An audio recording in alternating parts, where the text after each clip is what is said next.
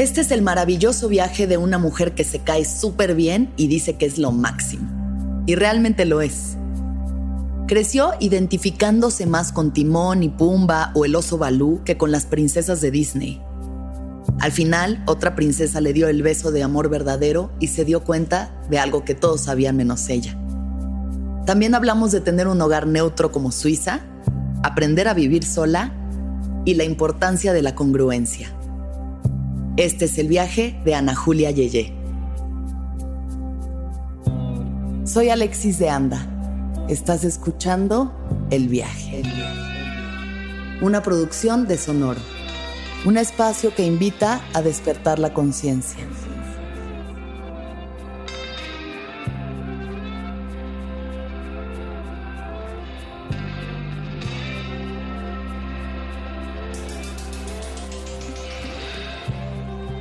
Hola, yo soy una evangelizadora de la buena vibra y un amante de la naturaleza.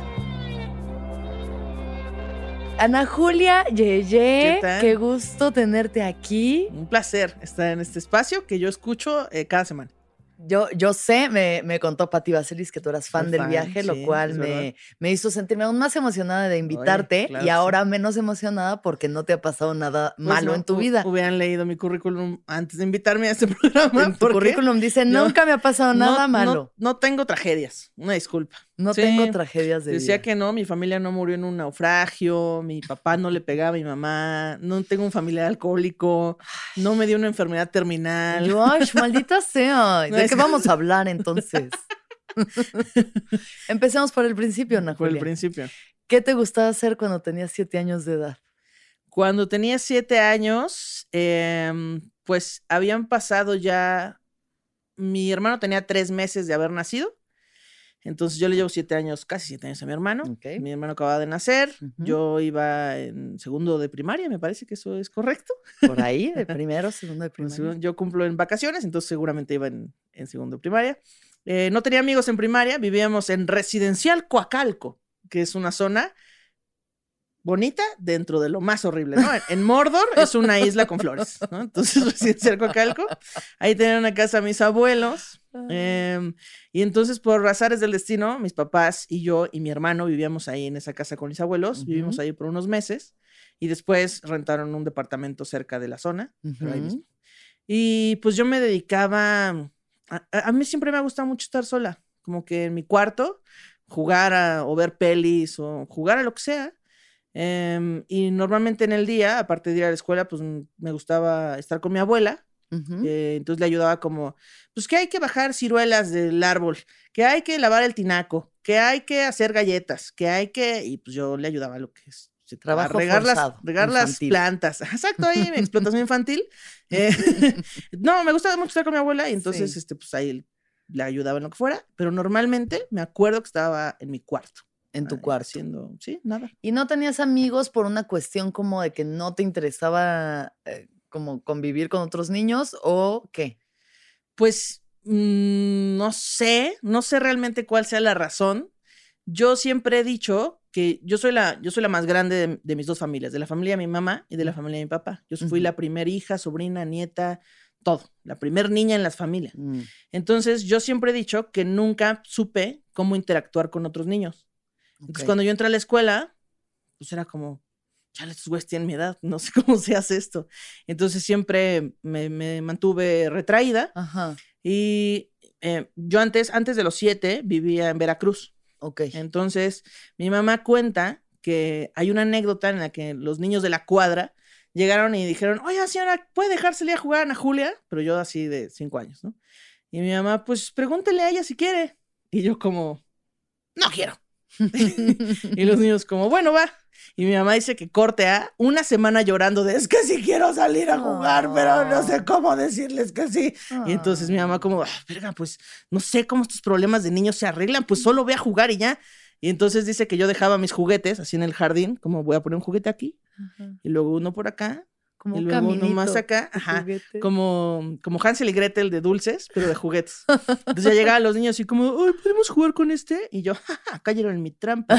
Ahora estúpidos". al horno con los niños. Exacto. Entonces esa era mi manera de interactuar, como dejar un camino para que, para que interactúan conmigo. Entonces, cuando yo llego a un lugar, pues no, no platico con nadie.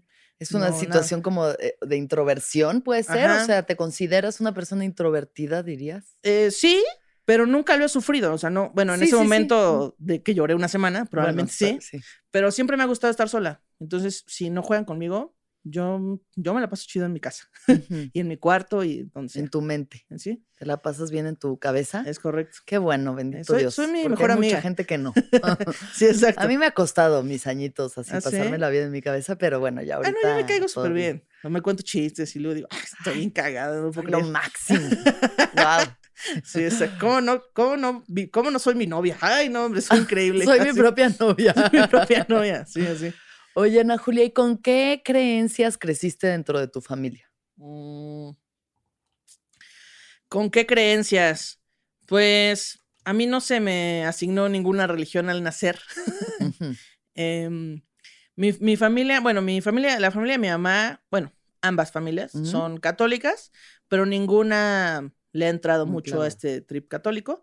Entonces, me acuerdo que cuando yo era niña, eh, una vez le pregunté a mi mamá em, por los diez mandamientos, ¿no? Como de, ¿y pues qué es eso de los diez mandamientos y de qué va?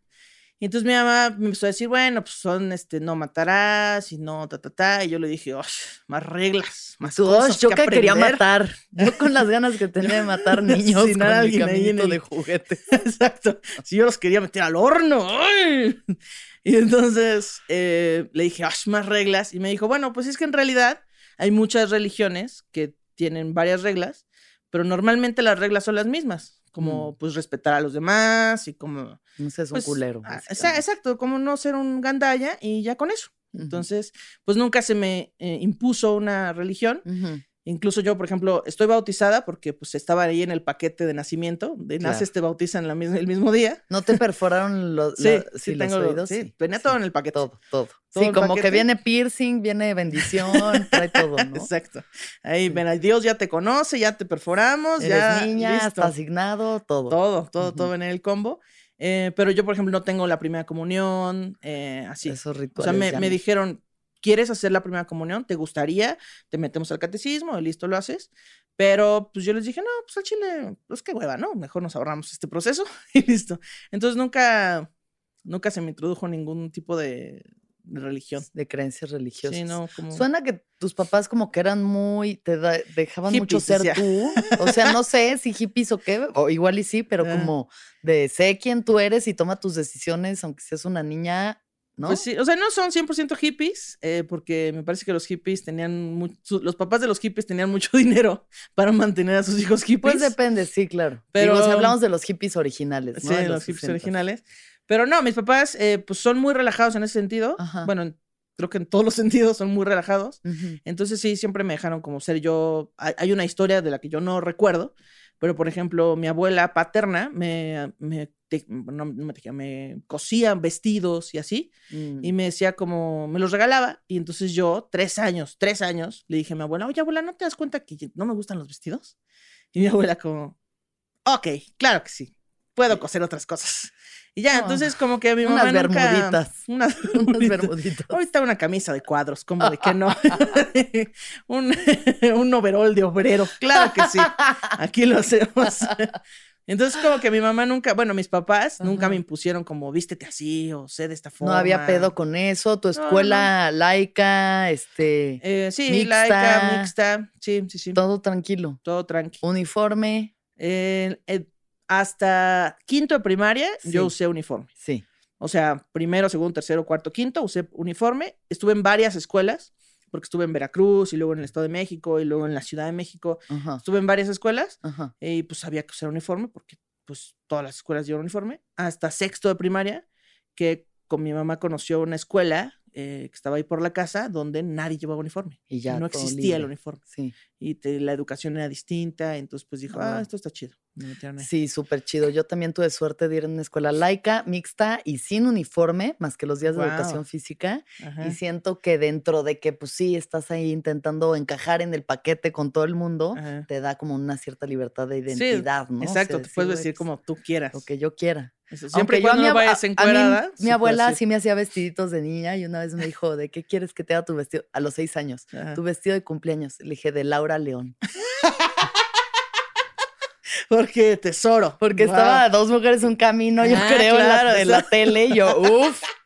Yo, Quiero la ser Laura León. tesorito. Y ahí Y andaba. por favor, si me puedes construir un tráiler aquí de cartón, por favor. Para sentirme en la novela. Oye, ¿qué quería hacer de niña? ¿Qué te imaginabas siendo? De niña yo quería ser bióloga. Bueno, primero quería ser bióloga marina. Ok. Y entonces siempre Que me fuiste a, a, este Reino Aventura y viste a Shamu y dijiste, uff.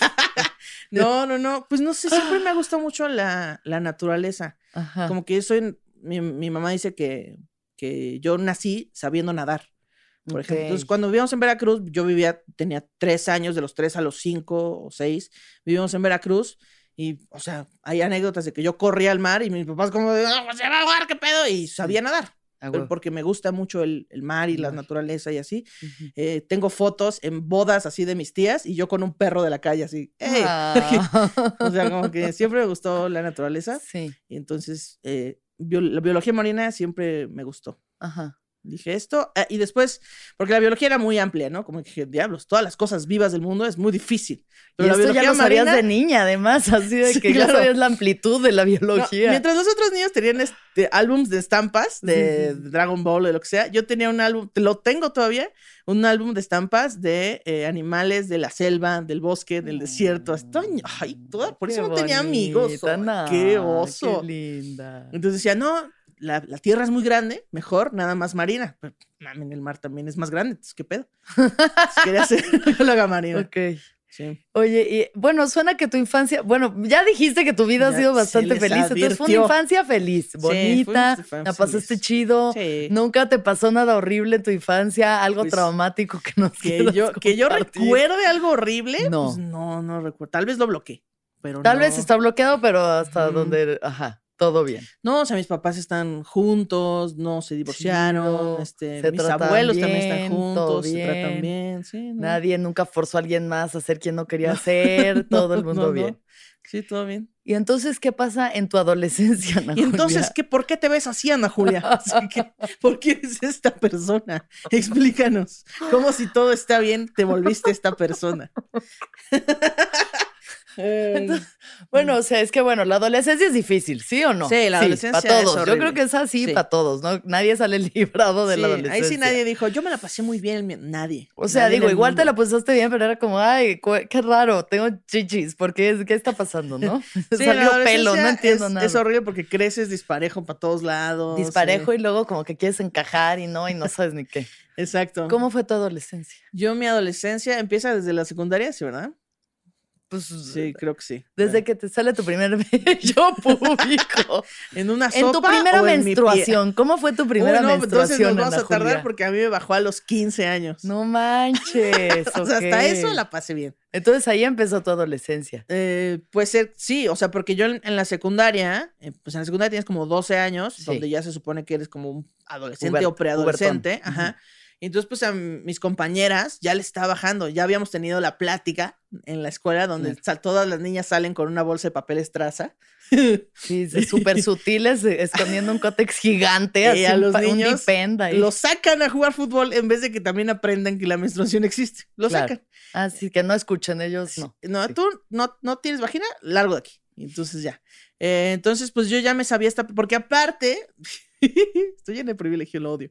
Este, aparte, yo antes, como por ahí por quinto de primaria, eh, mis papás ya se habían sentado conmigo a tener la plática de la sexualidad. Ok. O sea, sí compraron un fue? libro con dibujitos y con cosas fáciles de entender. Y me Sí. dijeron, mira, estas cosas funcionan así. Y pues nada más es importante que lo sepas. No es a huevo nada, pero es, pues es para que lo sepas y nadie te llegue con una información. y falsa. cuando te decían un hombre y una mujer tienen que hacer el amor, ¿qué sentías en tu corazón? No, pues yo decía como, ah, pues así. Chido. Así es, pues Así chido. está. Sí. Sí. Nunca. Cero cuestión. Ahí todavía nada te. No, es que yo fui, soy, soy, siento yo, una persona un poco asexual. Entonces, como que nunca me, nunca fui de que, ah, me gusta este niño, o me gusta esta Ya, como niña, que no sentías así. siento esto por una maestra, o no, yo no sentía nada de eso. Em, y entonces, pues nunca me lo cuestioné, es como, pues así es la vida. Mm. Y tampoco he sido la persona que persigue, por ejemplo, si, si la regla social dice hay que tener una pareja y casarte, nunca he sido la, la persona que está buscando encontrar una pareja. Ya. Como que digo, ah, pues me va a pasar. O sea, yo cuando era niña decía, me va a pasar. En algún momento ya llegará, mientras pasa, pues aquí voy a estar yo con mi camino de juguetes, ¿eh? Aquí Venga. yo sigo dejando juguetes dejando de Veracruz juguetes. hasta la Ciudad de México. Quien quiera llegar, aquí ando yo con mis juguetes, ¿eh? Quien le guste la línea de juguetes va a llegar hasta mí. Ya luego eran Listo. juguetes eróticos en la Ajá, línea. sí. Cambió ahí de, de un rompecabezas a Ajá. un dildo y después succionador de clítoris y ya después, ya no necesitamos a nadie, gracias. Se cierra así. Cero viajes con eso, o sea, todo bien. Sí, no. Pero pues ya cuando entré a la secundaria, pues todos eran de que, ay, este, y a mí me gusta fulano, y a mí me gusta perengano y mengana, y todos así estaban como, pues con las hormonas así hirviendo. Y yo todavía, yo tenía un grupo de amigos ahí, ahí ya empecé a tener amigos en la secundaria, Ok. pero mis amigos eran, eh, pues como de Big Bang Theory. O sea, eran los No- ñoños de la escuela. Sí. Entonces íbamos a ver este, El Señor de los Anillos y salíamos y, ah, yo soy Aragorn y yo soy Arwen y no sé qué, y hacíamos flechas y arcos con flechas incendiarias. Una vez hicimos una fogata en mi casa. Sí. Había fuego involucrado. sí, sí, sí, hicimos una fogata en mi departamento. Mal, todo, pero no crees que éramos chiquitos. O sea, cuando no, ya son- tenemos como la misma edad tú y yo. ¿Tú que Eh, tienes 30 y qué? 32. Yo 33. Y cuando Ay, salió casi. El Señor de los Anillos, Ya estábamos yo grandes. ya estaba menstruando. Sí. Sí, sí, sí. Entonces, pues éramos ñoños y luego vamos a jugar juegos de rol. eh, y no son juegos sexuales, sino se refieren a eh, estos juegos eh, de ñoños que tienen un dado como de 16 caras, inventas personajes y... Como Magic. No sé qué estoy Mm, diciendo. No, la entonces verdad. haz de cuenta que hay como un narrador Ok. que te va diciendo una historia. Tú, tú desarrollas tu personaje, ¿no? Pues yo quiero ser un mago que vive en no sé dónde, experto en no sé qué. Ok. O se sitúa en la realidad. Yo quiero ser una mujer eh, que sabe todo de computadoras y este, sabe solucionar esto, estas son mis habilidades y estas son mis debilidades. Entonces el narrador dice, bueno, pues entonces vamos todos en un helicóptero y de repente el helicóptero se avería. Y entonces, eh, ¿qué haces? Y entonces yo digo, este, no, pues me trato de meter a la cabina para ver si puedo, este, liberarlo. Y vamos a librarla de, de la avería. Entonces tiras los dados y sacas una calificación baja, no lo lograste. Si lo sacas, y así se va Ah, desarrollando la historia. Ok, ok. Entonces, a partir de lo que salga en los dados, el narrador sigue y tú sigues tomando decisiones. Órale. Cosas Órale. ñoñísimas, ñoñísimas. Pues suena interesante. O sea, yo jugaba al de ya- hablarle unos gringos guapos por un teléfono donde te decían, hola chica, ¿quieres salir conmigo? Y yo, "Mm, sí quiero, Tony. claro. Sí quiero ir a esta cita. Güey. Vamos a ir a tu yate. sí, bueno, pues, jugamos Había a eso. creatividad. Em, sí, sí, Pues eh, suena muy divertido cuando eres virgen, ¿no? Entonces, sí. este, Exacto. sí, Y entonces estaba padre. Jugamos a eso y Ajá. jugamos a, o sea, si veíamos X-Men, queríamos ser un X-Men y así. Sí, mucha Entonces, fantasía. eso me aisló del resto de los de las personas de mi secundaria que querían tener una vida sexual ya. Ya, ya, ya. Entonces yo me sí, juntaba con los que les valía madre. Pero y la menstruación, entonces. Ah, la menstruación. Cuando yo cumplí 15, por Mm. fin llegó ese momento del que tanto me habían hablado. Porque ya para cuando a mí me bajó, ya todas mis amigas ya, me- ya, o sea, ya hasta se Sí. las, ya llevaban cuatro años menstruando. sí, ¿sabes? ya, ya, ya. ya se la super sabían. Entonces cuando a mí me pasó fue como, no, esto no está pasando. No, esto no, no, como si fuera cáncer, esto no me va a pasar a mí. Entonces yo dije, lo voy a ocultar. Mi mamá nunca se va a enterar de esto. Pero pues cuando te está, cuando el chango está descalabrado, no lo puedes ocultar mucho tiempo, ¿no? O sea, cuando ya se te, se te mayugaron todos los tomates en tu bolsa, no, no hay manera de ocultar mucho te está sangrando Se la te cola, cayó ¿no? la chamoyada. como si tuviera una chamoyada. Entonces, pues mi mamá se dio cuenta, obviamente, de que esta sangre no es normal. O sea, ni, ni aunque me digas que te salió de la nariz, pues de repente había rastros ahí, ¿no? Porque está en tus jeans, sí, sí, sí. sí, Ajá. sí. Y entonces, eh, pues ya me dijo como de, oh, no, pues si ya te pasó esto, no pasa nada. Aquí hay toallas y aquí hay esto y esto pasa. ¿Y por qué no querías menstruar? Pues, ¿por qué te sangra la cola? Es horrible. No creo que nadie desee Pues menstruar. no, pero bueno, ni modo, es parte Pues normal. sí, es Eh, parte normal, pero yo no quería crecer. Como, "Ah, Claro, claro. ya, ahora ya soy un adulto. Sí, ¿De qué se trata esto? sí, Entonces yo no quería, pero pues ni modo, pasó. pasó. pasó y pues ya, ni modo, tengo que vivir con esto. ¿Y, qué, y qué, qué- cómo te fue en ese proceso, digamos, de ya, pues, eh, de empezar a convertirte en una mujer? Pues. ¿Cómo lo viviste? Híjole, también estuvo raro. Yo creo que esa época fue la peor. Porque entonces como que mi mamá trataba de hacer cosas para que yo me sintiera bien, pero yo decía, "Ah, no, todos los odio a todos. Los adolescentes odiamos a todo el mundo, ¿no? Totalmente. sí. Todos son estúpidos, yo tengo la razón, listo. Sí, Una sí, disculpa a mis padres y a todas Mm, las personas Perdón, papás, que me perdón, rodearon en perdón. ese momento. Sí. Somos horribles. Y yo era personas. emo, además. Imagínate el- la triple cantidad Eras de de las que nefastez. se, se hacían cortadas. No, la- no, yo nunca me corté, pero me hacía como unos taches en las manos que era de que era una cosa que se llamaba straight edge Ah, y era que no tomaba, no comía carne, no tenía sexo, que de todas formas no tenía, pero como que yo era así de que, güey, yo soy pura, yo soy limpia y güey, me duró tres meses, claramente, pero bueno. Entonces, ajá, no, no, no. regresa eh, em, la peor época de tu vida. la peor Incómoda época. con la existencia. incómoda con la existencia, o sea, te está bajando cada mes y de repente, pues yo no sabía cómo vestirme porque, pues, pues te empiezan a salir boobies y, pues, bueno, a mí no me salieron muchas, ¿no? Pero de todas maneras, Sí. el hecho de que salga es como... "Ah, no Pero con todo quiero". respeto, Ana Julia, tú lo que tienes es un señor culazo. Ah, bueno, pero eso desde que soy una niña, Un ¿eh? perro culazo, culazo. como para llevarlo a vacunar. Vacunar, perro culazo. Sí, sí, sí, porque... Y pues bueno, eso también. Ah, la de rabia que puede contagiar este perro. Sí, bueno, pero, pero con eso siempre he vivido. O sea, como que, ah, siempre. la niña nalgona. Ah, La niña sí, nalgona. nunca me ha afectado. Entonces, pues yo sabía vivir con eso porque siempre lo había tenido desde que era una niña, pero de repente crezco más y es como, ah, no es todo, el paquete también trae chichis. Y yo, afortunadamente no muchas. O sea, no, no, no sufrí esto de que corría en, en educación física y me brincaban, sí, sí. sí. pero sí era como que no lo quiero enseñar. ¿Qué Claro. está pasando? Que estoy creciendo. Claro. Entonces traía como playeras muy largas y como que me rehusaba a usar brasier. No, no, yo no voy a usar esta madre, estoy harta de esto. Y entonces mi mamá, pues la neta es que yo estaba deliciosa. Perdón, estaba deliciosa. Era, era menor, pero estaba deliciosa para los menores también. y entonces, entonces mi mamá decía, ay, pues mira, te compré esta ombliguera y mira, te compré este pantalón en la cadera, ¿no? Como que se me veían bien. Muestra tu cuerpo. Ajá, así Precioso como- cuerpo Exacto. de menor. Tienes un cuerpo muy bonito. ¿Por qué no lo muestras? Un día te Claro. vas a arrepentir. Y entonces, pues ya yo andaba ahí con pantalón a la cadera. Ah, sí, ombliguera. sí andabas vestida ahí muy Lo mona. intenté, lo intenté un tiempo. ¿Y cómo te sentiste? Como si fuera un disfraz, como mal todo el tiempo. Sí. Esto no está bien. Como si tuvieras que salir en este. En, ¿Cómo se llama este traje de baño que tiene tirantes? Ah, como el de Borat. Como el de Borat. Sí, sí, así sí, como si tuvieras que salir sí. así a hacer tus, Al al súper. Ajá. Entonces, así me sentía yo, incomodísima. Y hasta que dije, no, pues al chile no quiero. Y entonces me rebelé y dije, no, pues yo me quiero comprar, o sea, quiero que si me van a comprar ropa, pues, va a ser la que yo quiera. Sí. Entonces yo empecé a elegir lo que yo quería. O sea, siempre pude elegir, pero pues ese fue, el, fue la Hubo etapa en la que mi intento, mamá sí. intentó este, sacar a la princesa que yo llevo dentro. Y tú intentaste complacerla. y Intenté no, complacerla Para nadie y- funcionó. Sí, no, no funcionó para nada.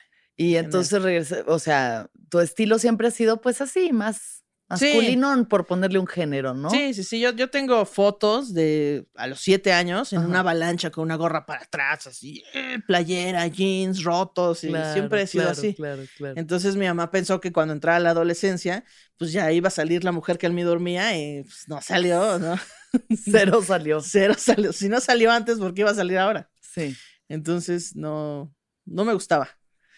Y una vez que ya cumples la mayoría de edad y ya tienes que decidir carrera y tu vida, ¿qué pasa en ese momento?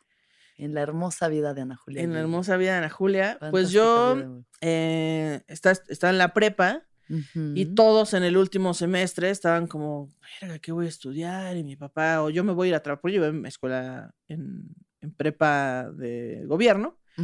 Entonces, pues todos eran, o me voy a dedicar a trabajar con mi familia, o tengo que elegir una, una carrera y pues no sé cuál va a ser, ¿no? Pero a mí me gustaba la publicidad, siempre lo supe Ok. como que a mí me gustaba ver comerciales y veía Insomnia y veía este estos programas que se tratan de poner comerciales. Sí, sí, sí. Yo veía eso, pero después en el futuro descubrí que a mí lo que me gustaba eran los comerciales que daban risa. O sea, este- hasta ese momento la comedia no era algo como que identificaras como en tu vida. Pues siempre he sido cagada con la gente más cercana. Por ejemplo, tengo una foto de a los siete años en segundo de primaria. y están todos los niños y todas las niñas así en la foto de la escuela. Y yo estoy haciendo viscos. A huevo. Pero es esta clase de cosas. Sí, que. Y mi mamá la compró, pues por esa razón, Ah, ¿no? Porque, no, mi hija salió haciendo viscos, ¿eh? Qué Sí, sí, padre, sí, qué linda la niña. Siempre he sido como cagada, porque Ujú. mi, mi papá, sobre todo, es muy divertido. A huevo. Pero no es como estos señores que repiten el mismo chiste. Sí, no, es ingenioso. es- Chistoso, ingenioso, es chistoso, chistoso genuinamente. Sí. Entonces, pues yo siempre como que le heredé eso. Como que soy muy parecida a mi papá. Mm. En todo. Hasta en sus pantalones. Y sus playeras, y sus camisas. Entonces, em, entonces cuando yo iba saliendo de la prepa, pues ah, mis papás tienen unos amigos y, las, y una, bueno, una de sus amigas es este, es Lupe. Sí, es Lupe. La que Ah. ronca es Lupe. Yo dije, es el del audio que ya está harto de este programa. Al, al tiro. Muy bien.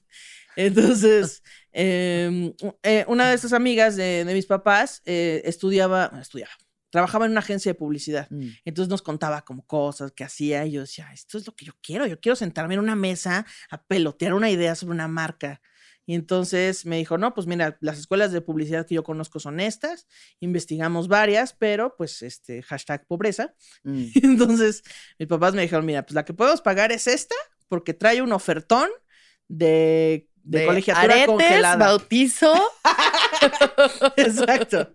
Entonces traía un paquete de colegiatura congelada. Lo que entrabas pagando, salías pagando de la escuela. Mis papás dijeron, este es un gran deal. Mm. Entonces me metieron a esa escuela y yo, pues desde el, sex- desde el último semestre de, de la prepa, yo ya sabía que quería estudiar publicidad. Entonces no apliqué para la UNAM ni para ninguna otra carrera. Ok. ¿Y estudiaste publicidad? Estudié La publicidad. carrera entera. La carrera entera, Todita. ¿Y cómo te fue con la publicidad? Muy bien. Chido. Porque en los otros años, o sea, antes de la universidad, pues yo era una, una estudiante, pues, medio mediocre. Como que entre siete y ocho yo sacaba, ¿no? Eh, Biología, 10. Biología marina, 10. Biología marina, 10. Datos inútiles que nadie necesita en su vida, 10. Pero el resto de las materias, yo Ay. 7, 8. Bueno, bien. Sí. Na- Nadie se quejaba, todo, No, todo no. pasaba, ¿no? Bueno, mi mamá me decía, Ana Julia, si yo supiera que tengo una hija tonta, diría, bueno, pues pobrecita, ya que saque siete. Pero sé que no eres tonta, así que chingale, porque si así, si así sin estudiar saca siete, yo sé que estudiando podría sacar diez. Y yo como, sí, sí, sí, sí, sí. Y entonces ya cuando entré a la universidad, ya todo diez, todo diez, nueves y al dieces. ¿Te gustaba tiro. lo que estabas también Me gustaba, me haciendo, gustaba no? eso. Ajá. Entonces me fui por la rama del Ujú, diseño, ujú. me, me gustó siempre mucho la publicidad. Y después, como la sociedad lo dicta, terminé en la escuela, fui a, a hacer el servicio social a una radiodifusora ¿Mm? y después me metí a una agencia a trabajar, Una agencia de publicidad.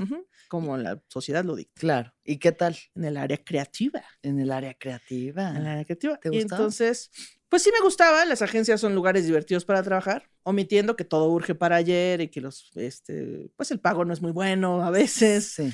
em, y que hay mucho estrés y que la gente piensa que puedes trabajar 24/7. Eh, fuera de eso, era, una, era divertido. Y sí tenías como este lu- lugar creativo donde podías hacer cosas y Sí. pichar y, o sea, sí era lo que... Sí, pero me di cuenta que yo no, no puedo estar en una oficina. Porque esto me lo auto- autodiagnostiqué yo solita y después fui a que me lo diagnosticaran y resulta que sí, yo tengo déficit de atención. Ok. Entonces me decían, tenemos estos proyectos, tienes que hacerlos, tienes que sacarlos hoy. Y yo, ah, sí. Y los podía sacar, no sé, en dos horas. Claro, Pero ¿por qué no me hacía yo pendeja todo el día? claro. Y cuando una hora antes de entregar, yo estaba así, que, ah, ya voy, ya voy. Entonces, eso no es muy funcional para una oficina. Sí, no, no, no. Muy estresante sobre Muy todo. estresante, los Sí. horarios, este, yo, yo trabajaba, yo vivía por la Celía Cuernavaca Ajá. y trabajaba en el toreo. No manches. Entonces, esos eran dos horas y media de viaje en transporte público. Ajá. Entonces, todo el día haciendo eso. eh, pues, la- en realidad la vida de oficina no, no me gustaba mucho. Sí. O sea, con mis compas y así, sí. Pero como debe funcionar una oficina, no. Y me acuerdo que una vez mis jefes eh, estaban hartos de que me distrajera y me dijeron, ya, para que no te distraigas, te vamos a poner aquí sola en este cuarto para que trabajes. Y yo solamente pensaba, estos güeyes no saben que yo me distraigo sola, que no necesito a ningún Ya en tu estímulo. cabeza así nada más. Viendo un calcetín así. Yo no necesito nada, nada Sí, para sí, distraerme. sí. Entonces, pues ya, después me... Ahí, ahí de donde viene el diagnóstico, entonces no es nomás de que, ay, es que porque me puse a ver Instagram, es porque de verdad sí se te ve el pedo y... Sí, o sea, Ajá, me autodiagnostiqué porque me empezó a causar problemas ok. eh, mi falta de atención. Porque En pues mientras, ajá, Ajá. mientras yo estaba en la escuela, pues yo tenía mis horarios, bueno, estaba el horario establecido, pero yo decidía si entraba o no a la clase, este, si, lo que fuera.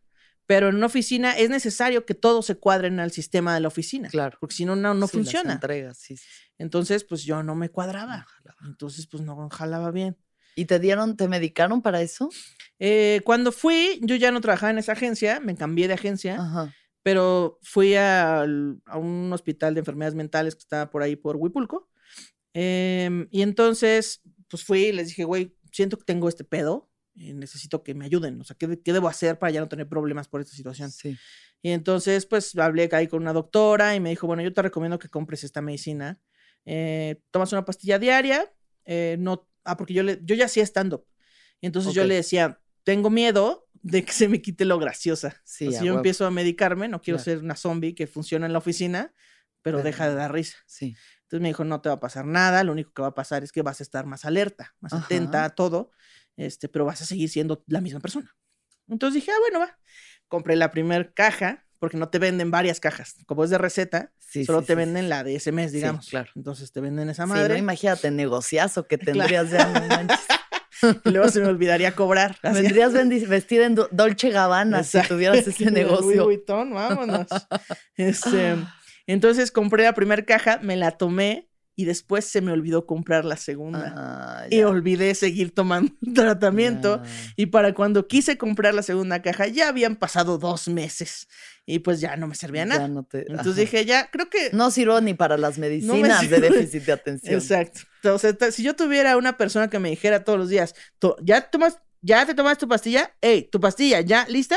Bueno, Tal vez ¿no un- tendría que funcionar para eso la pastilla? ¿Para que te acuerdes de comprar la Sí, pastilla? aunque lo que me explicó alguna vez un amigo es, tal vez te lo tendrías que haber tomado seis meses para que empezaras a Ay, ver este resultados eh, así de grandes. ¿Pero sí sentiste cambios? Pues en el mes que me la tomé, no. No, Un mes que me la tomé, no. No, No, hubo nada. nada de cambio. nada, cero. Nada. Igual de distraída, igual. O sea, tan distraída que olvidé comprar mi siguiente Claro, tratamiento. claro. Entonces decidí no tomar tratamientos porque yo ya me dedicaba a la comedia. A huevo.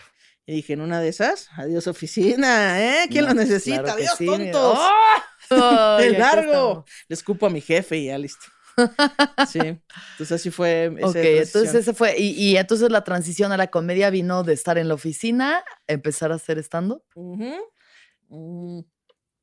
¿Qué? ¿Me vas a Estando, este, no, o sea, como que en qué momento te atrajo la comedia. Em, ¿Cómo llegó a ti? Este Pues maravilloso mundo. Este maravilloso mundo de Dentro de la maravillosa historia de Ana Julia Yeye. de la, de la llena de pocos problemas. Llena de alegrías, de felicidad. alegrías.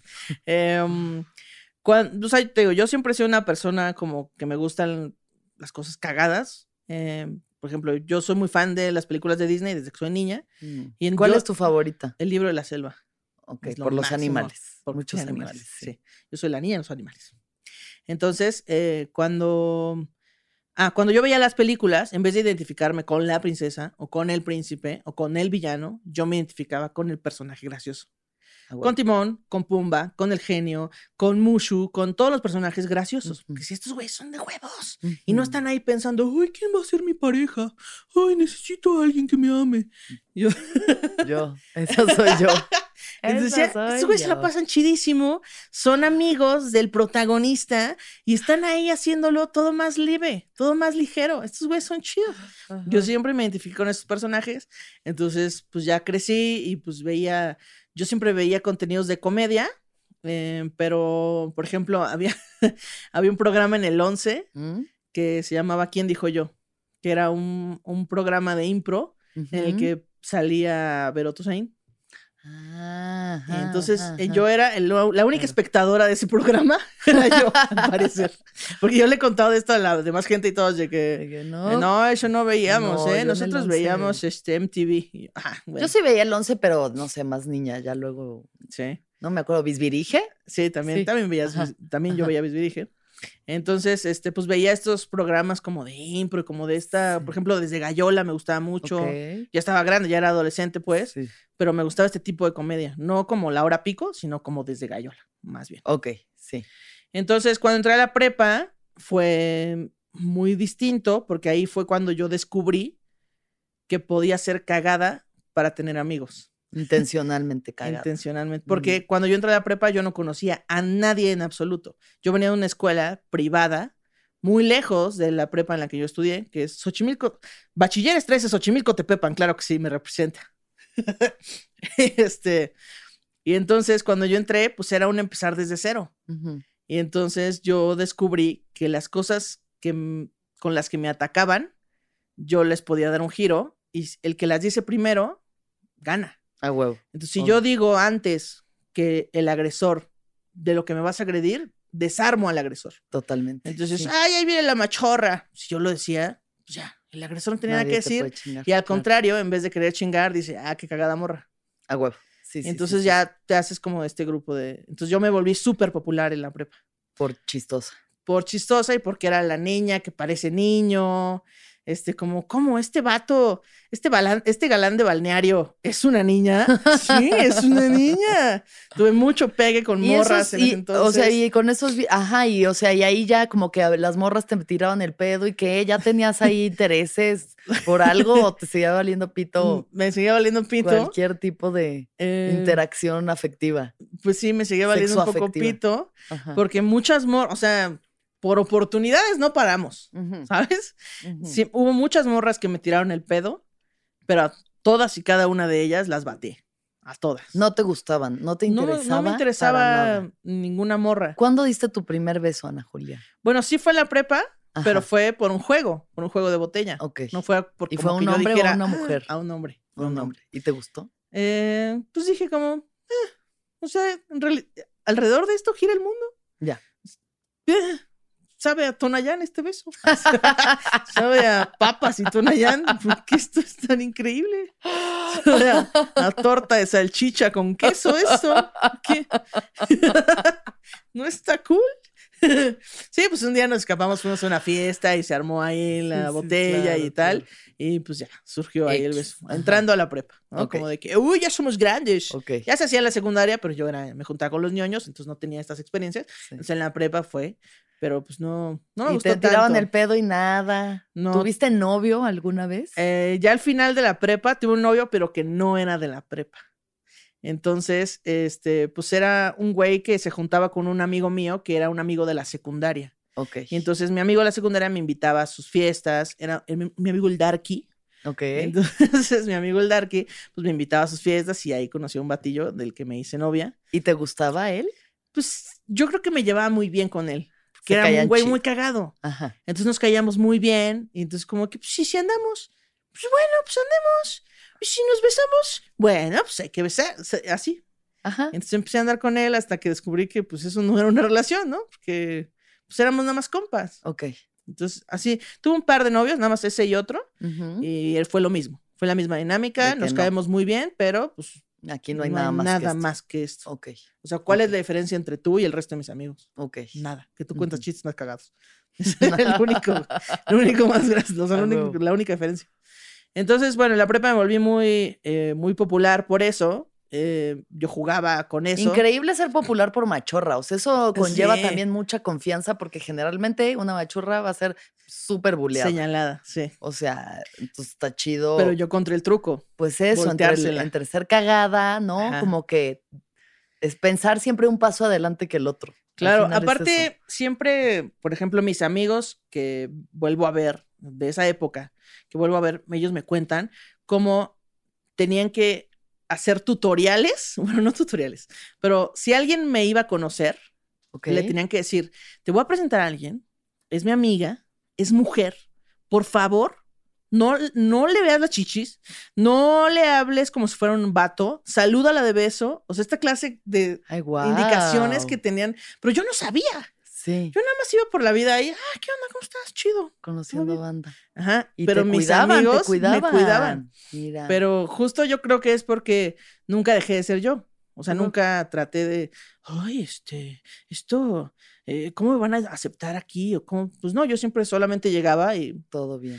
los juguetes se convirtieron en chistes. Los- El camino de juguetes se convirtió en juguetes chistes. Por ejemplo, si yo llego a un grupo, está una bolita de gente platicando, eh, escucho lo que está sucediendo Claro. y de repente cuando hay un silencio, lanzo un chiste. Paz, ahí está. Y todos voltean como, ah, Claro. aquí hay otra persona.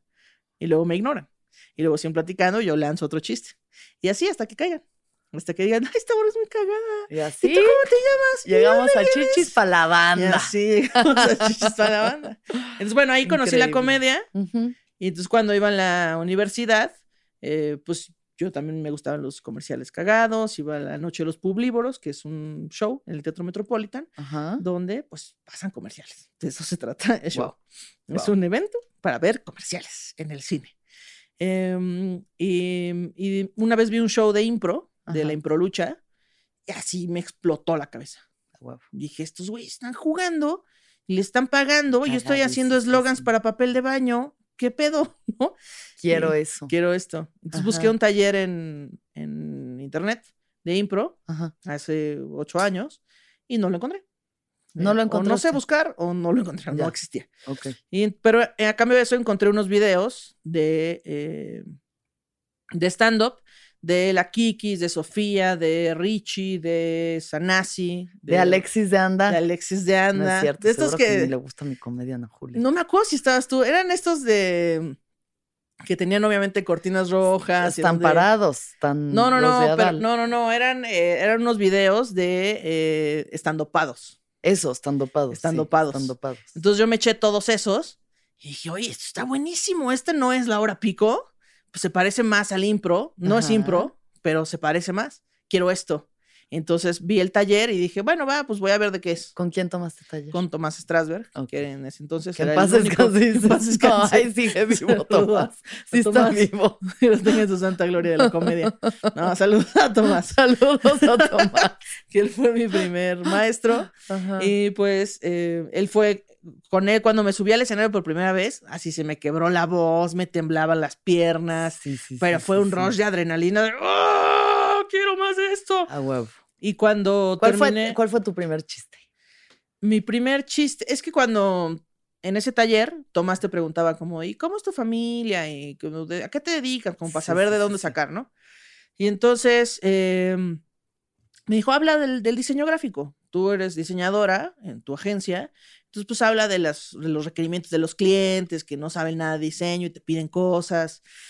Entonces yo le decía como, "Chale, bueno, hice un chiste sobre diseño gráfico que pueden ver en mi canal de YouTube, que yo les recomiendo que no vayan porque es bastante malo. es, es una rutina terrible. Em, pero yo le dije, yo quiero hablar de que me confunden con que soy hombre.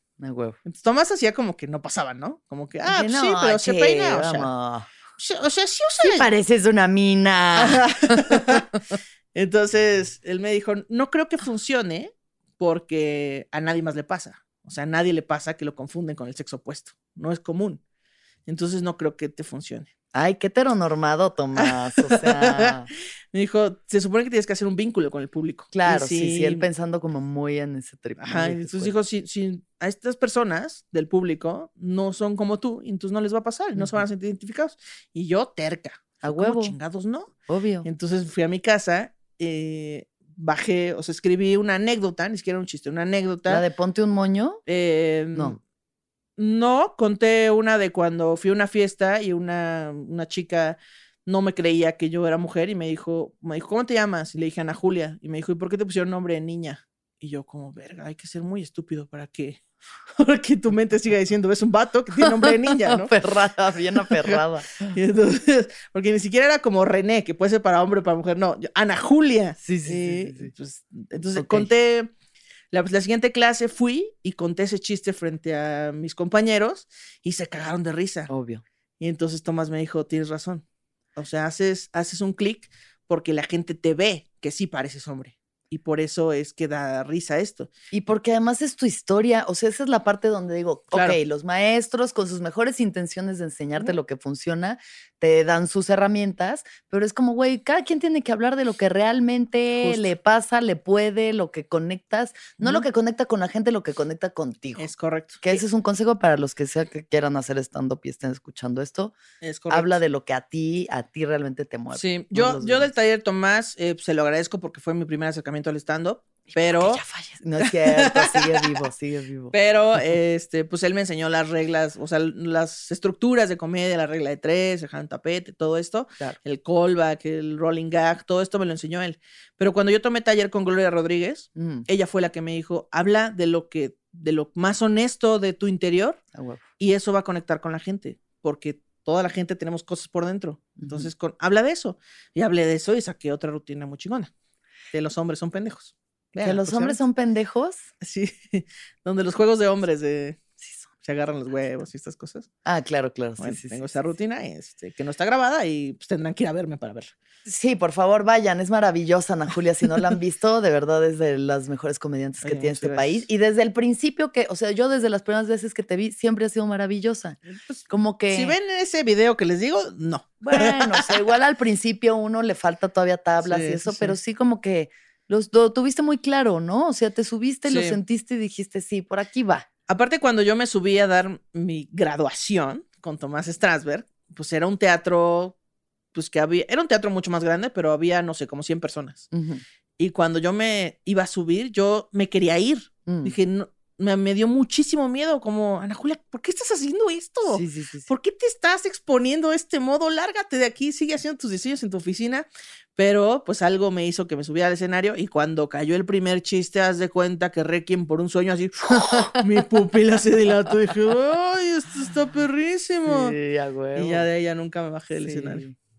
Así fue. Tienes un chiste en el que hablas de que te golpearon porque Ajá. te confundieron con un hombre. Sí, Y bueno, entonces viene la, la frase ponte un moño. sí. Esto es una historia real. Te golpearon porque te confundieron con un güey. 100% real, sí. Vamos a ver esta historia. Claro que sí. Se los voy a contar más larga, porque Sí, el sí, chiste claro, obviamente claro, sí, el está lo pueden resumido, i- y y te paja y- tal. Este, esa vez fui a un cantabar de mala muerte con unos amigos, Mm. con mis amigos los ñoños, que habíamos decidido ir a tomar ese día. Mala idea, nos hubiéramos quedado a jugar juegos de rol en nuestra casa. entonces, fuimos a ese cantabar. Y entonces es eh, de estos lugares donde te venden cubas de litro. Sí, o sí. sea, todo de litro, vodka de litro, ron de litro, todo de Ah, litro y cerveza. de litro. Perla negra de litro. Ajá. Entonces yo siempre he sido muy chelera, yo pedí chela, normal. Pero mis amigos, o- otros dos que pidieron otros tragos, eh, pues se pusieron muy hasta el huevo con un litro, Mm. lo cual era muy raro porque ya habíamos tomado otras veces. No quiero decir que en ese lugar el alcohol esté adulterado, pero probablemente. Entonces, eh, pasaron, pasaron las horas, ya eran las dos y media de la mañana y los cadenos nos empezaron a sacar. Primero nos empezaron a decir, ya se acabó aquí, ya todos fuera. Entonces empezó a salir toda la gente, pero uno de nuestros amigos estaba en el baño Mm. Y nos salía y nos salía hasta que los cadeneros nos empezaron a decir ya de forma violenta que nos saliéramos, como de, ya se sale, no voy a llamar a la policía, largo de aquí, o si no los vamos a sacar chingadazos, así. Y entonces mi- uno de mis compas dijo, güey, tengo un amigo en el baño, nada más deja ir por él y ya nos vamos. Sí, sí, sí, pero apúrate. Fueron a- fue al baño, lo sacó.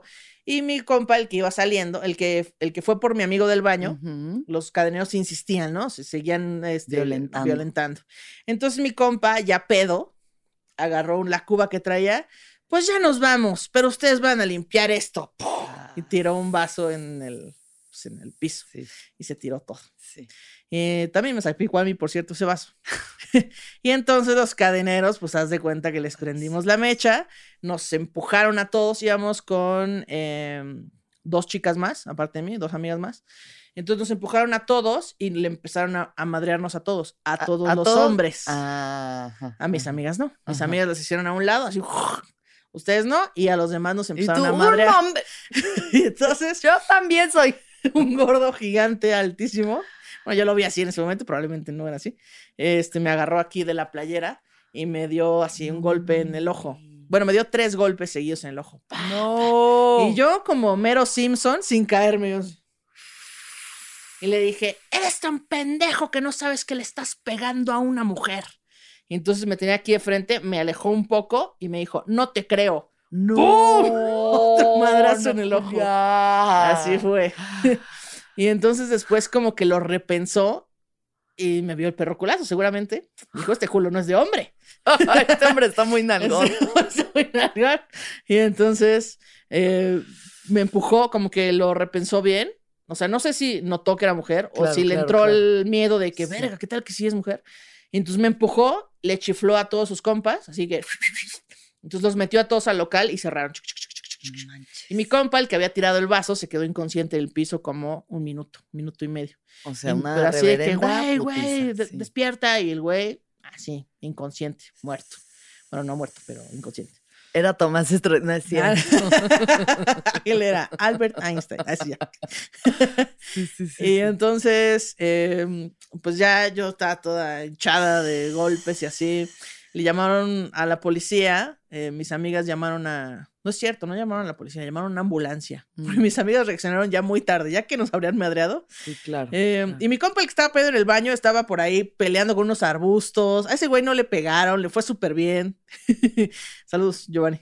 Eh, y entonces ya llegó la ambulancia y mi amigo el que estaba inconsciente es médico. Ok. Y entonces se subió a la ambulancia y se autodiagnosticó. Tengo desprendimiento de retina, tengo no sé qué madre. No, estoy bien, muchas gracias. Y se bajó y nos fuimos. Y entonces fuimos a casa de mis papás, que son Ajá. como... La casa de mis papás es como Suiza. Aquí no va a haber pedo, aquí nos van a entender y nos van a dar consejos. ¿no? Ok. Aquí es un territorio Increíble. neutral en el que todos los papás van a entender que estamos a salvo, Ok. eh, pero pues podemos caer y estamos seguros.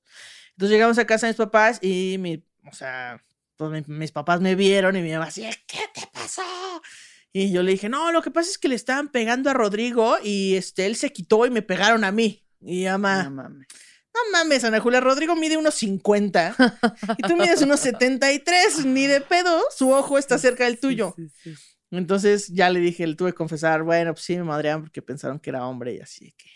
Entonces mi mamá quiso quemar el lugar, quiso, o sea, le llegaron ofertas para darles un susto a estos güeyes.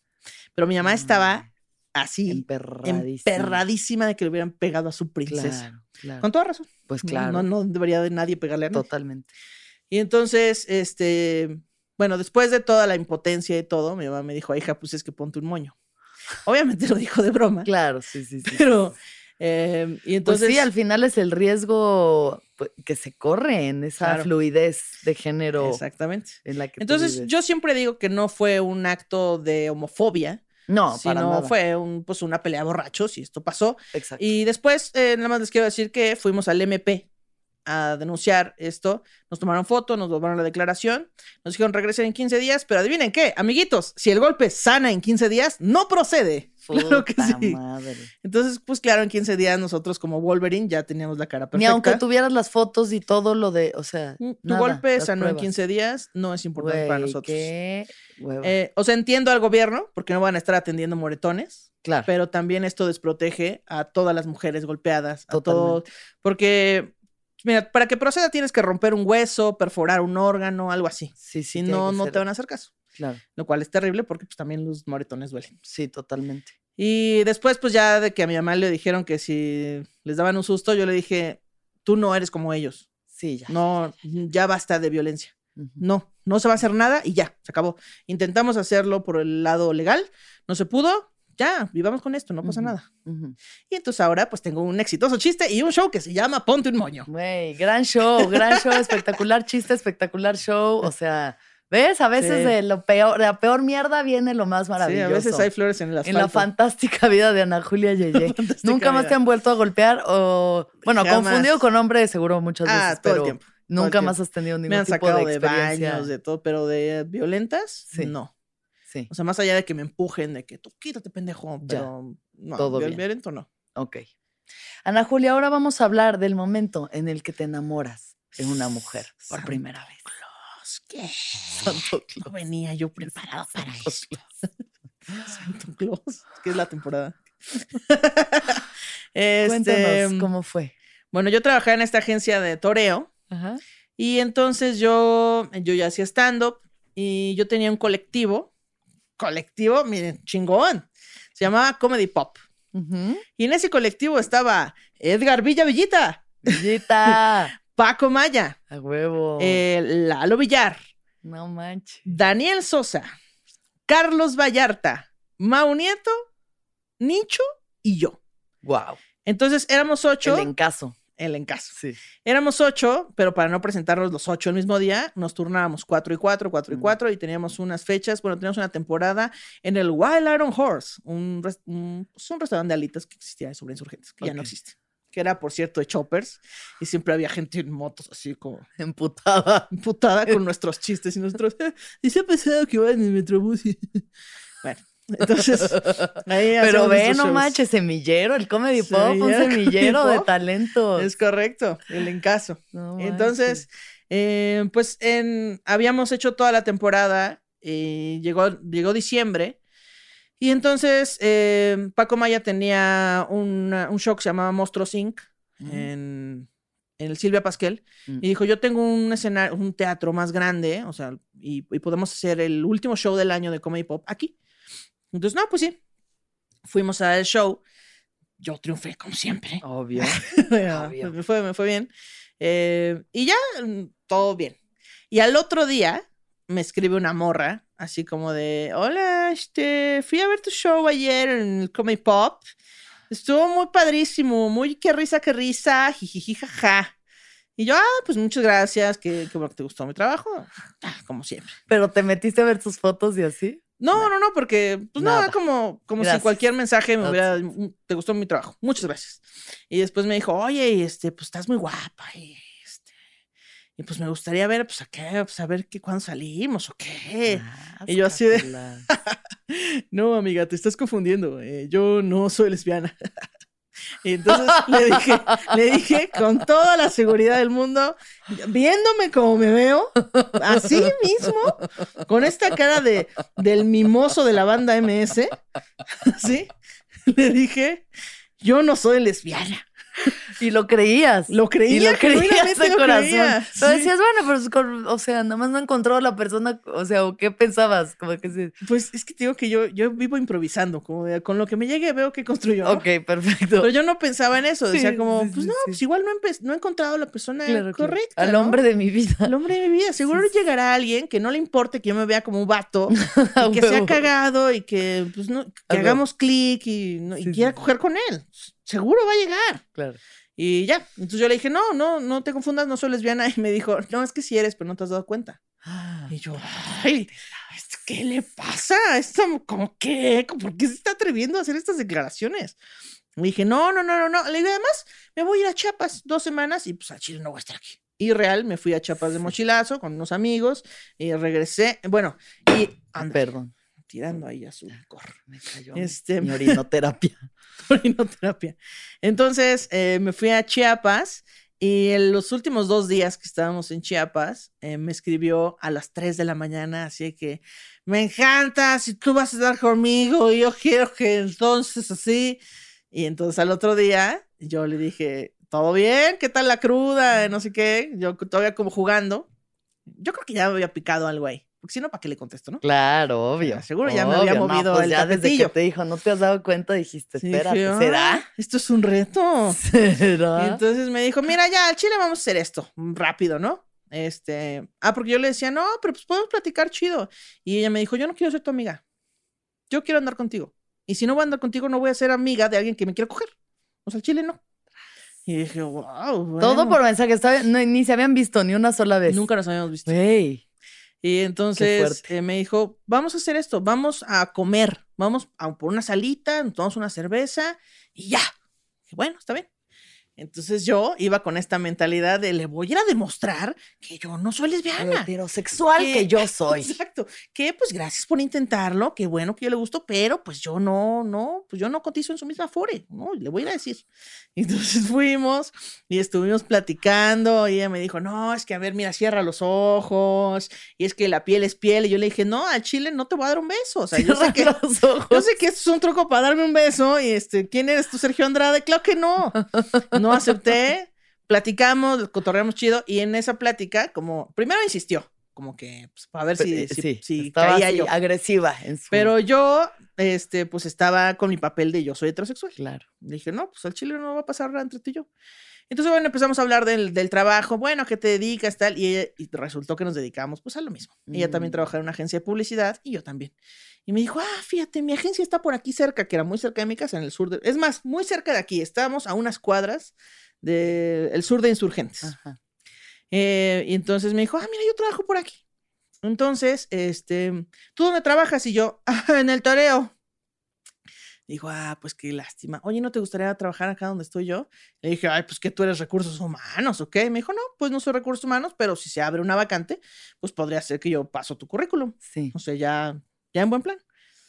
Y le dije, no, pues no, no creo. Y me dice, bueno, ¿por cuánto te cambias? Y yo, ay, hija de la chingada. O sea, ¿por cuánto varo? No ¿Cuánto te pagan allá? No me digas cuánto te pagan. ¿Por cuánto te cambias? Y yo, ¡a la madre!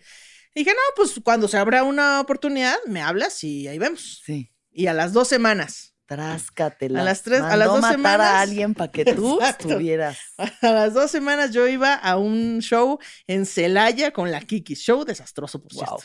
Y Wow. terminamos en un table. Creo que muchos tienen esa anécdota. Fue en un table el show. No, no, no. Dimos show en un, este, en un restaurante donde te atienden unas chichonas.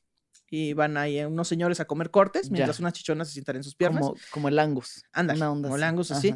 Ahí era el show, pero ese mismo dueño tenía un table y un gimnasio, negocio redondo. Claro, todo, todo. Y entonces después dijo, bueno, pues no funcionó, vamos al table. Bueno, en fin, en ese viaje, este, esta chica me escribe y me dice, oye, pues ya se liberó una, una vacante. eh, y pues fíjate que es de diseñadora. Ay, de lo mismo que tú. Ay, en el área creativa. Ay, de lo mismo que haces tú. Güey, movió cielo, mar y sí, sí, tierra. O sea, no sé realmente si sí si, lo movió o si fue casualidad. Pues Yo creo oye, que movió, ¿no? Yo creo que ya se veía Sí. venir. Entonces me dijo, mándame tu currículum. Si yo no trabajo en esa, o sea, bueno, en esa área, pero yo, mándame tu currículum y yo se lo paso al jefe de- del área creativa y pues ahí vemos. Y dije, bueno, pues, ¿qué será? Pues, ¿qué será, verdad? Y entonces esa noche yo me dormí en la misma habitación que la Kikis y su novia de ese entonces. Y entonces la Kikis me dijo, ¿nunca te has preguntado si eres lesbiana?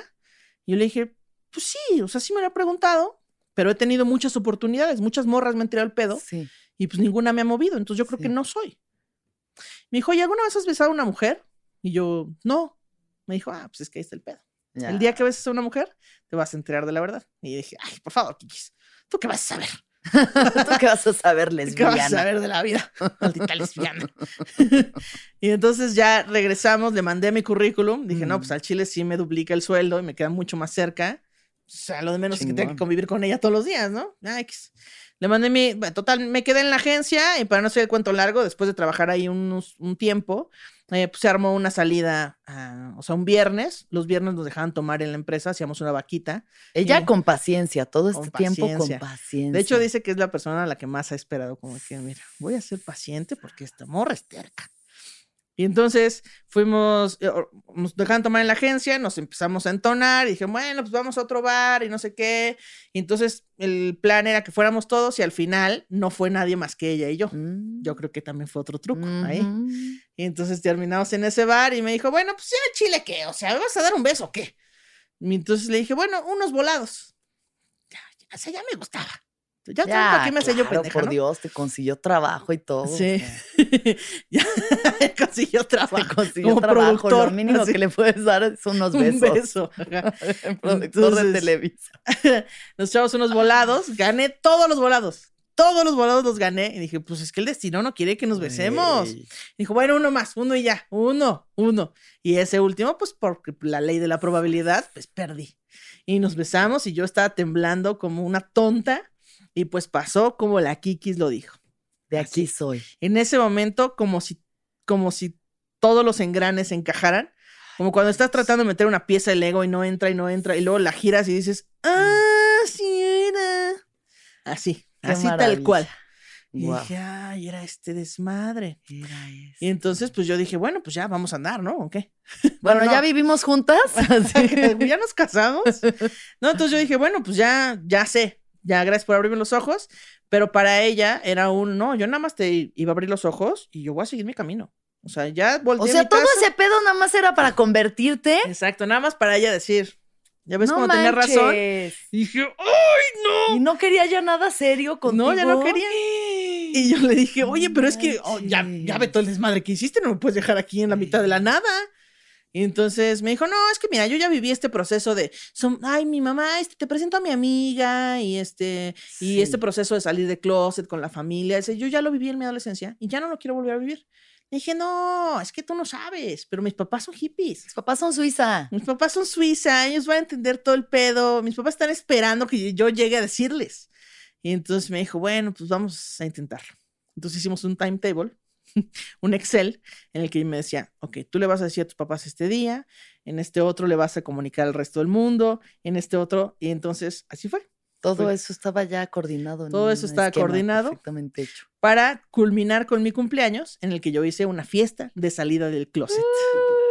Y entonces cuando, bueno, cuando fui con mis papás a decirles, oigan, papá, mamá, pues resulta que sí soy lesbiana. Mis papás como, ah, Sí. ya, ahora. Bueno, ¿y cuál es la noticia o qué? Por eso, este, tamales. y entonces, eh, pues ya, o sea, na- no les sorprendió. Claro, mi mamá claro. intentó sacarme del closet cuando yo tenía 17. Ajá. Entonces mi mamá, ya, bueno, mis papás ya se lo super esperaban. Sí, sí, sí, claro. Entonces me dijo, bueno, pues qué, qué felicidad, este, pues qué bueno, qué bueno, hija, chido. Me habló a mi abuelo me dijo, pues qué, ¿por qué a mí no me has dicho que me tienes miedo? ¿Qué? Tráete a tu novia a comer a la casa, le hacemos una carne asada, o sea, todo chido. Súper, ajá. Todo el mundo recibió Todo. muy bien a tu. Y bueno, deben de ustedes. saber que esta persona eh, es amiga de Nicho. Entonces, a la primera persona que le confesamos, que le contamos de nuestro amor, fue a Nicho. Y Nicho fue el que me dijo, está muy bonito tu Excel, trae muchos colores, pero eh, ten en cuenta que tal vez cuando tú le digas a tus papás y cuando le vayas diciendo a toda la gente, Ajá.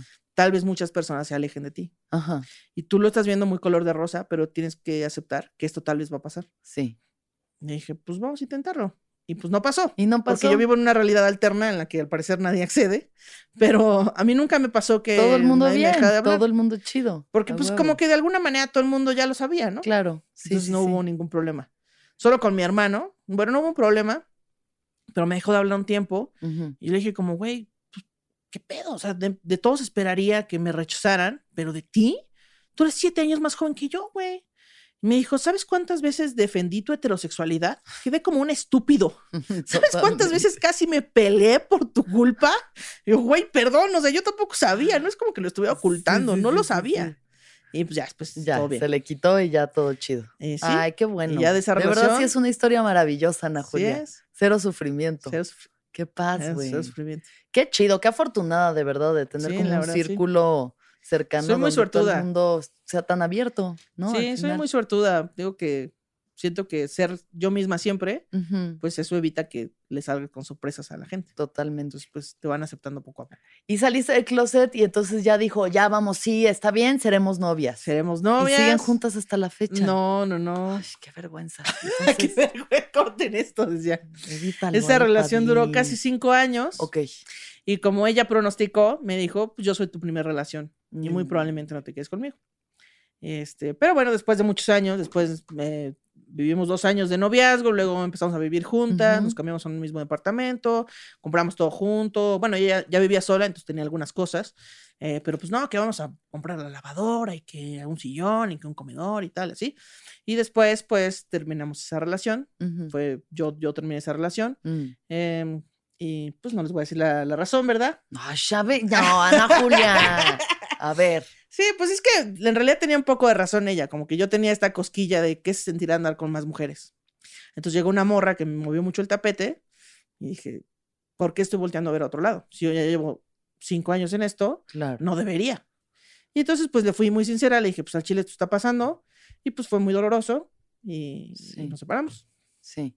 Y fue muy, también muy sabio, porque también, este, en, en esa separación, como ya vivíamos juntas, ella hizo un Excel, porque es la niña del Excel, y entonces dijo, bueno, pues mira, gastamos más o menos esto en estos muebles y esto y esto, entonces tú decides qué te quedas esto.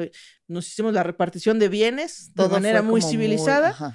Em, hicimos una publicación en Instagram como para que todos supieran ok, qué había pasado y no empezaran a hacer especulaciones de que, ay, como que ya no sale tanto en historias, ¿no? Ya. como que, entonces para que no estuviera especulaciones, dijimos, bueno, ¿saben qué? Terminamos, eh, terminamos por las buenas Ujú. y pues les agradecemos que no estén chingando con sus preguntas. Súper, eso me parece que muy bien. Terminamos. Hacer la publicación.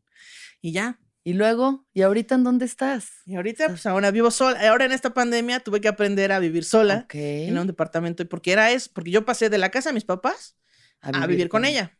Entonces, pues yo dije, no voy a regresar a la casa de mis papás. O sea, ya mi cuarto ya lo ocuparon como un estudio.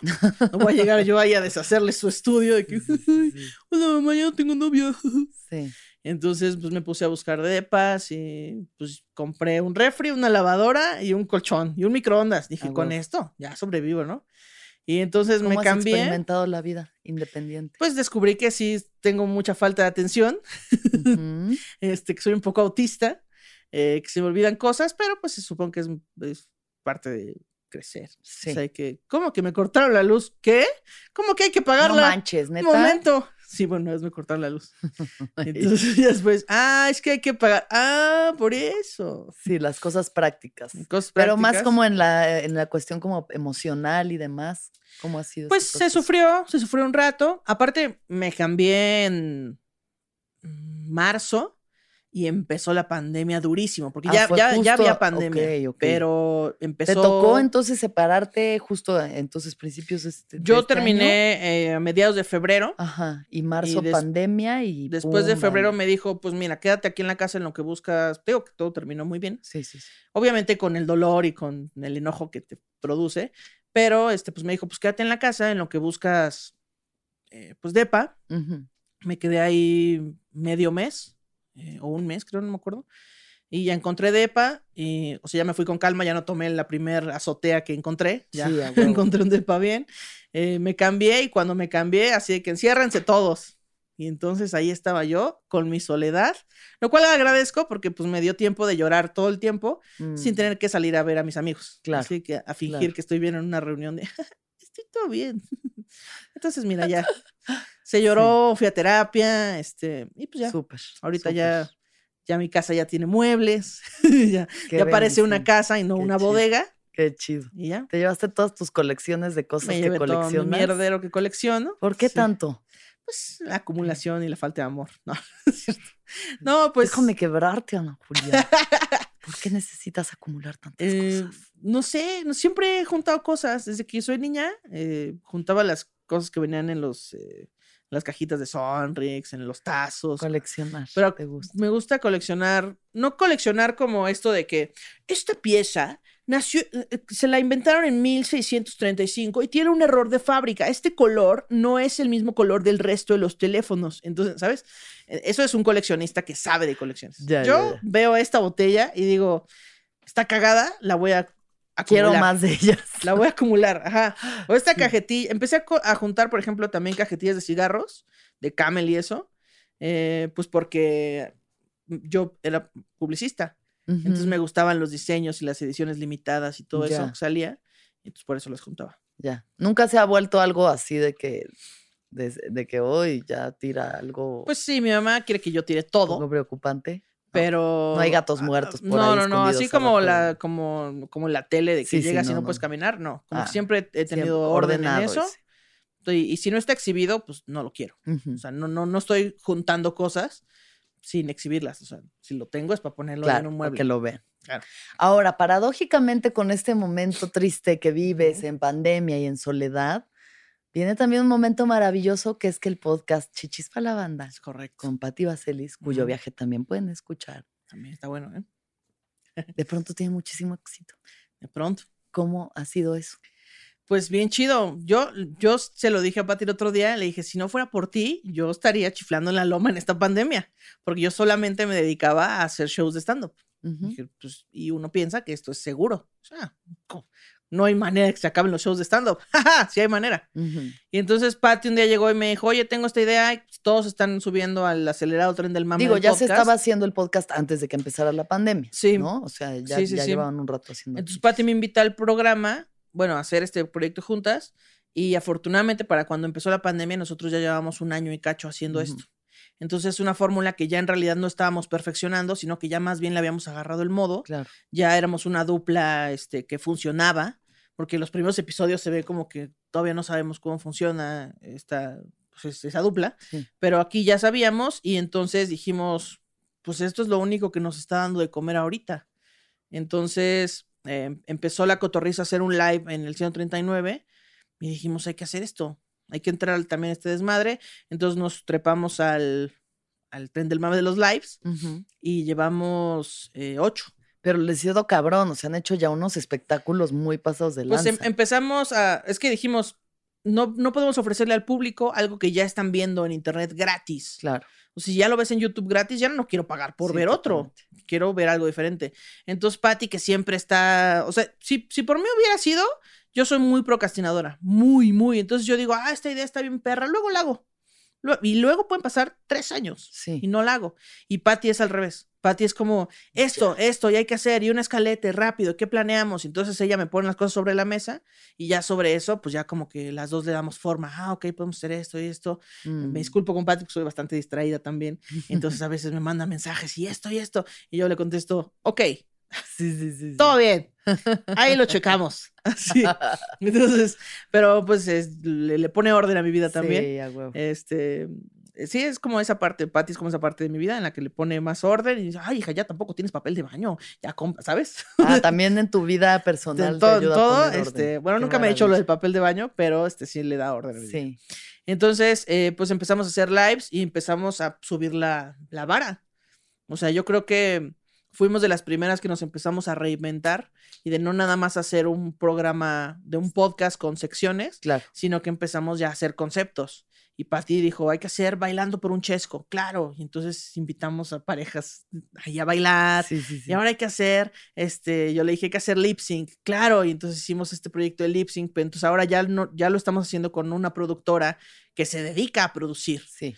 Y entonces pues ya se ve mucho más profesional, y pues profesional. siento que de eso va, ¿no? Porque pues entre, si nosotras subimos la línea, si nosotros subimos la vara, todos los demás podcasts también tienen que subir el nivel de calidad. Sí, claro. Y cada vez más totalmente. arriba y cada vez más arriba hasta que nos convertamos en sabalazo próximamente. Estamos a dos segundos de que eso Dos pase. segundos, sí. Sí, yo soy María Cristina Pacheco y ustedes ya son Raúl Velasco y yo ya no sé Ah, en sí. qué vamos a acabar. Sí, pues Pero bueno, maravilloso, porque además no ha sido nada más para ganancia personal, también han donado dinero, o sea, Claro. ha sido, no, o sea, es Sí, porque es algo que entendemos que, ayuda, pues que todos ayuda. la estamos pasando mal. claro. Y entonces, sí, pues si se puede ayudar, pues qué mejor. totalmente. sí, sí. Entonces, hoy en día, Ana Julia, ¿dónde estás?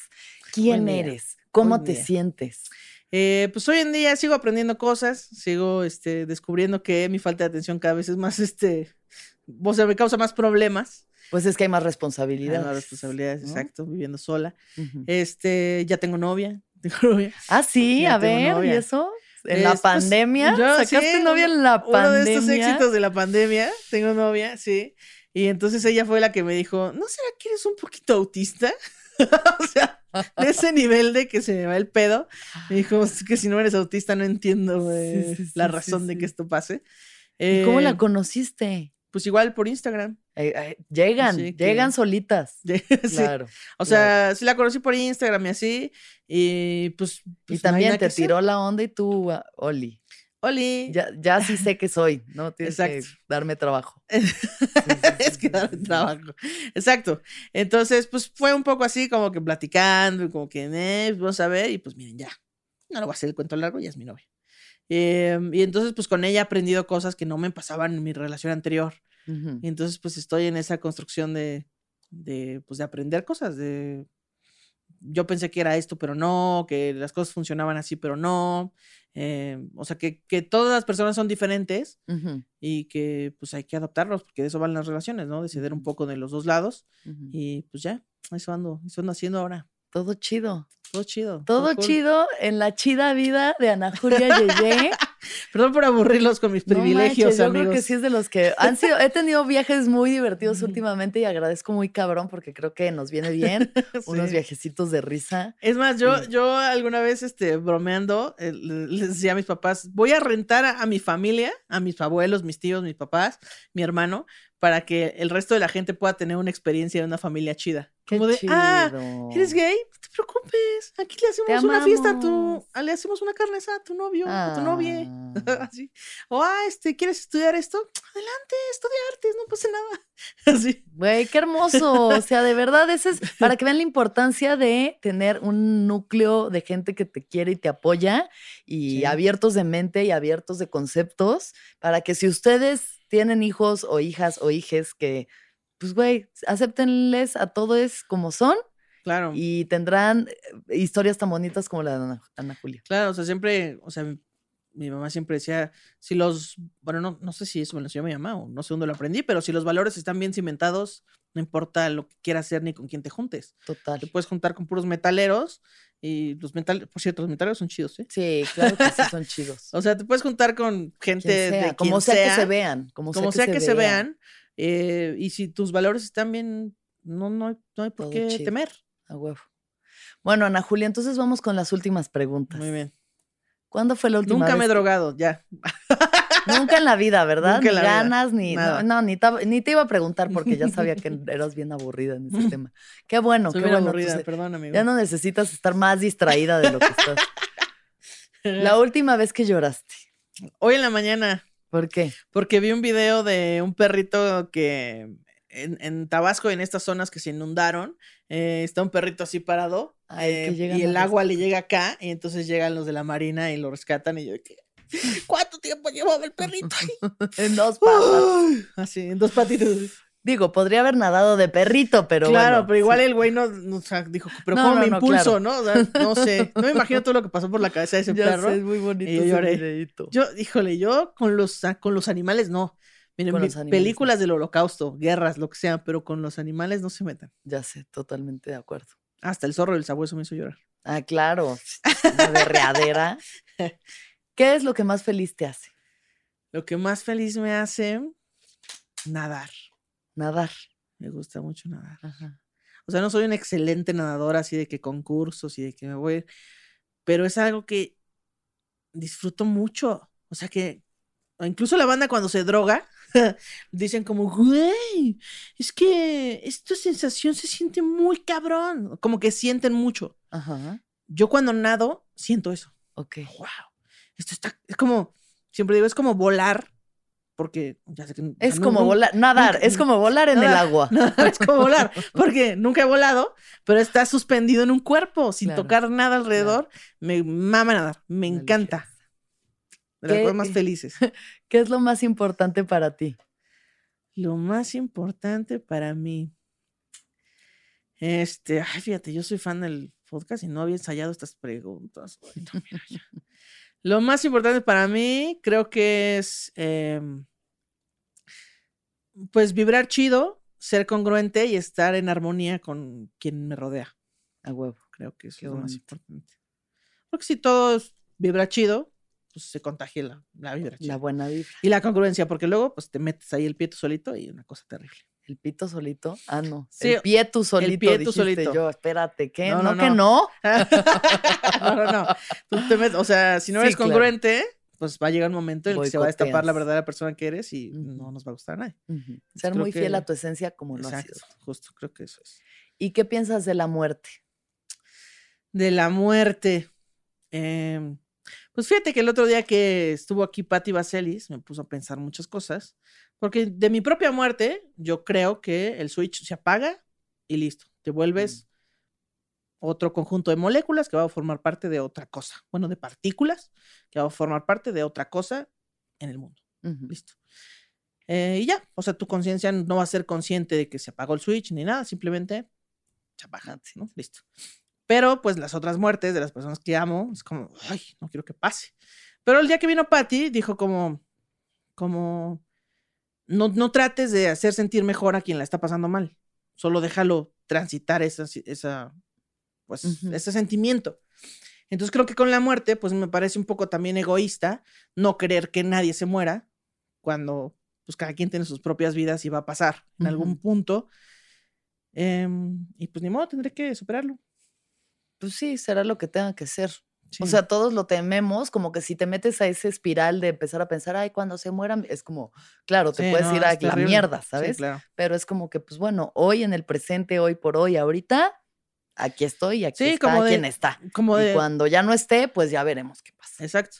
Aparte, pues las, las personas que amas, pues trata de coleccionar momentos con esas personas para que cuando no estén, pues las recuerdes. Exacto, y no estar de que, ay, si tan solo hubiera pasado más Si tiempo tan con solo mis hubiera padres". jugado un, un juego de ajedrez más. Sí. Vayan a ver a sus papás, díganles que los quieren, si es que Sí. así es, y si no, pues no. Si no, y- mándenlos a madre. Y pues, este, ojalá que haya más gente y más familias Ojalá. tan bonitas como Ana Julia y viajes tan bonitos como el tuyo. Oye. Fue como un bálsamo para mis oídos tener estas Perdón, risas y amigos, esta este- alegría. Por y- estas horas de aburrimiento. Porque también la vida es alegría, no todo Sí, tiene que ser densidad y oscuridad y Sí. o sea, sí también, pero qué chido, qué chido. Te Pásenla deseo chido. muchos años más de una vida muy feliz. Muchas gracias. Julia. Este, sí, y bueno, si tienen familia o si la van a tener, sean chidos con ellos. Sean chidos con su familia. Sí, sean, o sea, sí, ¿no? Sí, pues dejen a la gente ser y listo, respeten. Como mi mamá me dijo, hay muchas reglas en el mundo, la principal es respeta a los demás. ya, justo. Respeta a los demás. No feliz. violentes a la gente por cómo se ven. No violenten a la gente y no violenten a nadie, mejor.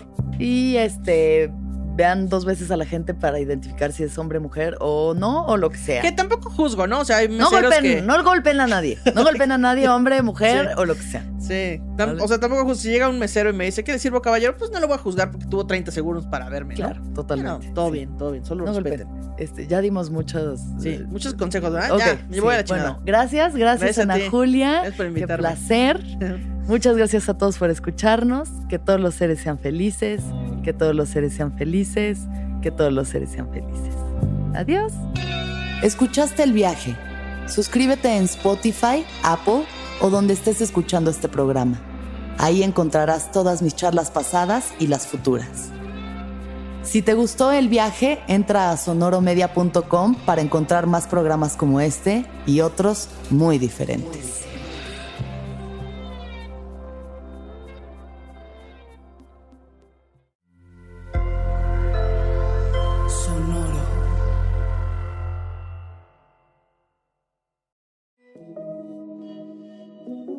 Hola, soy Roxana Castaños, una apasionada de la meditación y de todos los temas que nos llevan a una transformación espiritual, y te invito a escuchar Intención del Día, un podcast de Sonoro para dirigir tu energía hacia un propósito de bienestar. Encuentra un nuevo episodio todos los días en cualquier plataforma en donde escuches podcast. Intención del Día es una producción de Sonoro.